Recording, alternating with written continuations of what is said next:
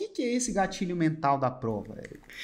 Vamos lá. As pessoas esquecem de que quando você mostra fatos, não histórias, existem fatos e interpretações, né? histórias. Quando você mostra fato, que alguma coisa aconteceu e que é possível, você torna aquela, aquela história mais crível, mais acreditável, mais persuasível. Pensa muito bem num, num julgamento. Né? Tem um juiz, tem uma parte promotora e uma parte da defesa. E elas têm que provar, elas têm que persuadir aquele juiz ou aquele corpo de jurados que ou o cara é culpado ou o cara é inocente, dependendo de qual área você está.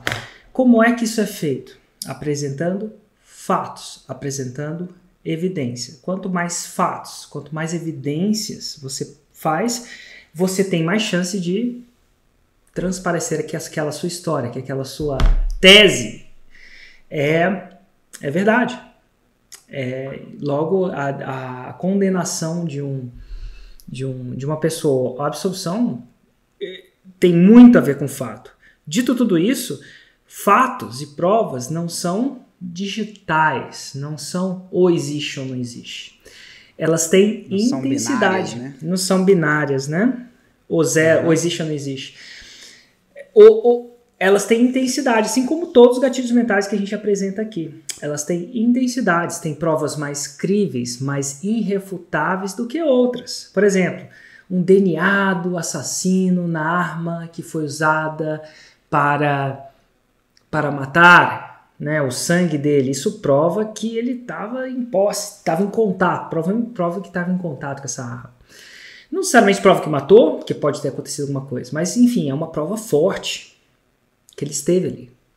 Dito tudo isso, se não existe tal prova, testemunhos, na época que não existia DNA, né, análise de DNA, é, testemunhos eram provas também. E também a, a coletividade, a quantidade de testemunhos também são provas. E o que eu quero dizer é o seguinte: não existe uma prova que seja irrefutável bastante. Sempre existe intensidade. Existem provas muito intensas e provas menos intensas.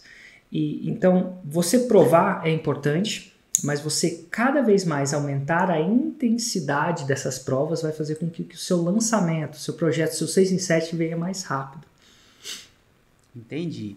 E cara, nesse exemplo que você deu do juiz, por exemplo, é, é, eu, eu, imagino que é um exemplo muito perto da realidade do pessoal. O pessoal provavelmente já viu filme de crime, aí você, você tá com uma coisa, é o DNA, outra coisa é um vídeo, por exemplo, mostrando, e aí é, é fácil do pessoal entender essa intensidade. Mas quando a gente fala no nosso mundo aqui, no, no mundo do 6 em 7, no mundo de uma pessoa que está preparando o lançamento dela ali, como é que ela vai. Como é que essa intensidade se traduz na prova de alguém que está querendo vender um produto digital? Essa, é, essa é a minha pergunta.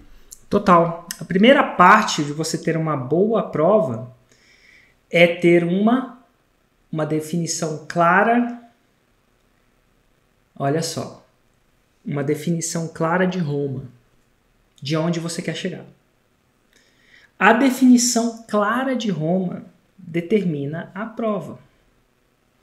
Se você não tem uma determinação clara daquilo que você prometeu, daquela expectativa, se a determinação não é clara nem na determinação, a prova vai tender a ser não clara, vai tender a ser mais duvidosa, vai tender a tender ao zero ao invés do 10 em intensidade, uma nota.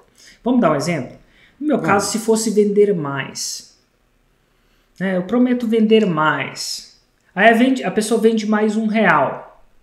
Ela, será que ela será que mostrar um testemunho de alguém que vendeu mais um real ou dois reais vai provar o meu produto? E eu vou te falar por que não. Porque apesar de literalmente, ipsiliteris, ser vender mais, talvez quando a pessoa escutava vender mais no início, ela esperava outra coisa. E para algumas pessoas, 100 mil reais é muito, para outras é pouco. Acredite ou não, depende de quanto dinheiro você tem. Para você, mil reais já foi muito, pode ser que mil reais seja pouco, dependendo de que estágio na sua vida você está.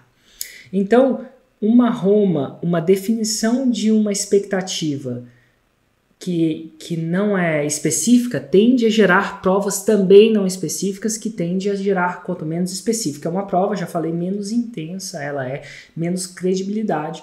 Ela tem, não quer dizer que não tenha credibilidade, mas é menos. Então, o primeiro passo para você colher uma prova é você definir uma prova. Ao definir uma Roma específica, isso é, no meu caso, 6 em 7, super específico, o cara fez ou não fez. É que nem gravidez. Ou ela tá grávida, ou ela não, não tá grávida. Não tem, não tem mulher meio grávida. É uma prova ideal. Uhum. Então, o fato de eu ter definido isso faz com que quando os meus alunos mandem e falem, cheguei ao 6 em 7, eles podem falar, cheguei ao 6 em 7, que isso é a palavra deles, né? Tá falando chegou.